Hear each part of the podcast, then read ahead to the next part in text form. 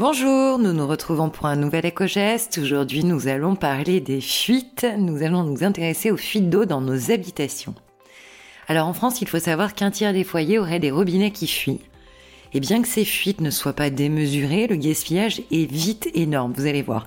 Un simple robinet qui goûte et c'est jusqu'à 4 litres d'eau par heure.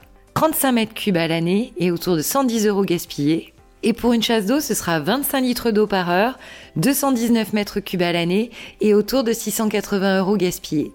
Alors, pour trouver les fuites d'eau dans nos habitats, on peut d'abord surveiller le compteur. Premièrement, noter le numéro qu'il indique avant d'aller se coucher, interdire à tout le monde d'utiliser l'eau la nuit, et lorsqu'on se réveille, vérifier si les chiffres ont augmenté, ce qui indiquerait qu'il va falloir investiguer.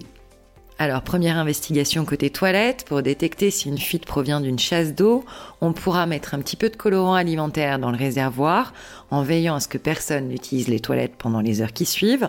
Et si l'eau dans la cuvette se colore, c'est qu'il y a une fuite. En cas de suspicion de fuite d'une autre origine, on pourra vérifier les canalisations accessibles, surveiller l'état de la robinetterie ou encore le clapet du robinet d'arrêt du chauffe-eau il suffira ensuite de remplacer des joints abîmés, d'éventuelles pièces de robinet à changer ou encore de changer des canalisations défectueuses. Un plombier pourra bien sûr réparer ou changer les équipements défectueux. Et avant de s'absenter pour une longue durée, on pensera d'ailleurs à couper l'eau. Certains assureurs l'exigent.